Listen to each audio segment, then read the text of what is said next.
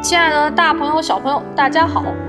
欢迎收听博物馆 FM 之大艺术家的小故事，我是默默老师。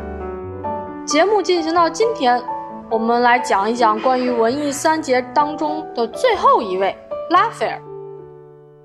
拉斐尔的年纪比达芬奇和米开朗基罗都要小，但是他的才华却并不输于这两位前辈的。在文艺复兴时期。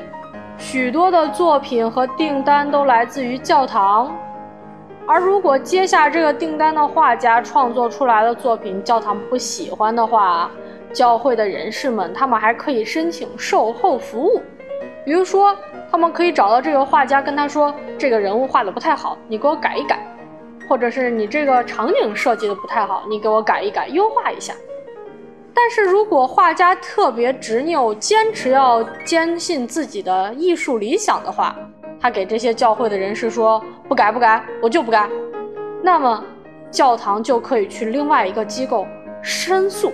他们去什么地方申诉呢？有一个地方叫做宗教法庭，这些教会的人士就会到这个宗教法庭去起诉这个艺术家。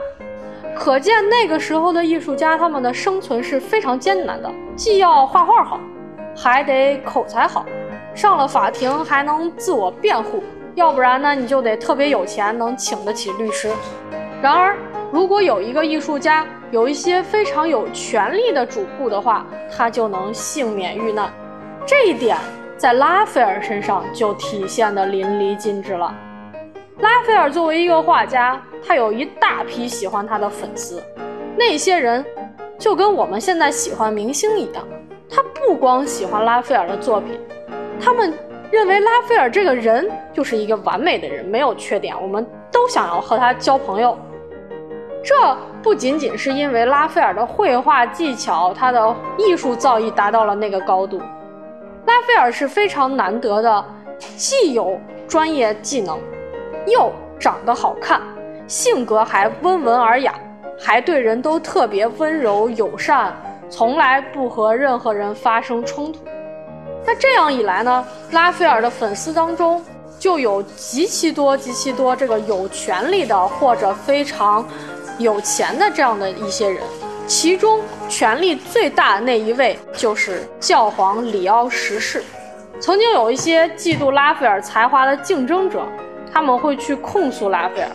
说他这个虽然有才华，但是他疏忽了自己的宗教责任啊。这里所谓宗教责任呢，就是指你固定的时间得去教堂啊，啊，你得去每一天祈祷做弥撒呀。结果这个指控呢，直接就被教皇本人驳回了。教皇的回答是这么说的：说好吧，拉斐尔他其实就是一个艺术的基督徒嘛。拉斐尔把他的宗教升华成了艺术，然后因此呢，我们就可以原谅他不参加集会，他在家画画，和我们这些平常人去教堂里祈祷，完全就是同一回事嘛。听到教皇这么说呢，那些有嫉妒心的来搬弄是非的人就只好回家去了。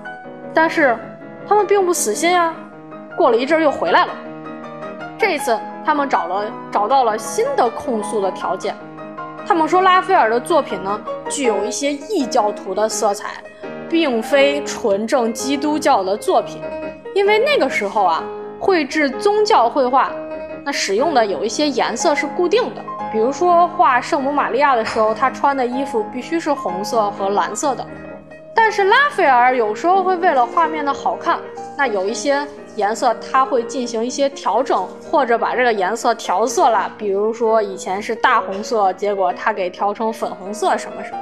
结果教皇听到了这个控诉呢，这如果是落在别人的头上，那一定是非常严厉的控诉。可是他们控诉的是拉斐尔，那教皇就说了，说拉斐尔这么做肯定是有他自己的目的的，正如我们基督教会希望吞并那些异教徒一样。拉斐尔只是希望他可以通过艺术让那些异教徒变成我们基督徒嘛，没有什么不对的。而且拉斐尔的铁杆粉丝不光是这个里奥十世，这个里奥十世他退休之后他不做教皇了，在他后面的另外一位教皇尤里乌斯，他同时也是拉斐尔的铁杆粉丝，一直支持拉斐尔。他在看到拉斐尔绘制完罗马万神殿的壁画的时候，都感动到哭泣了。他评价拉斐尔说：“说拉斐尔有着一张天使的面庞和神的灵魂。”通过以上这几个小小的故事，我们就可以看到，拉斐尔当时是极其受到人们喜爱的艺术家。在这一点上，他完全超越了米开朗基罗和达芬奇。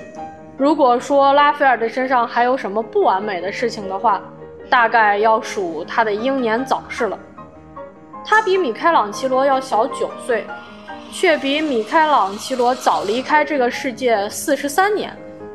在他去世之后，连我们说的那个坏脾气的米开朗基罗，都来为他流泪，并说拉斐尔是个美丽的孩子。如果他能够活得更久一些的话，我想我和他会像两个成年男子一样握住彼此的手，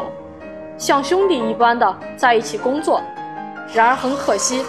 米开朗基罗并没有这样的一个机会。那今天关于拉斐尔的故事，我们就讲到这里。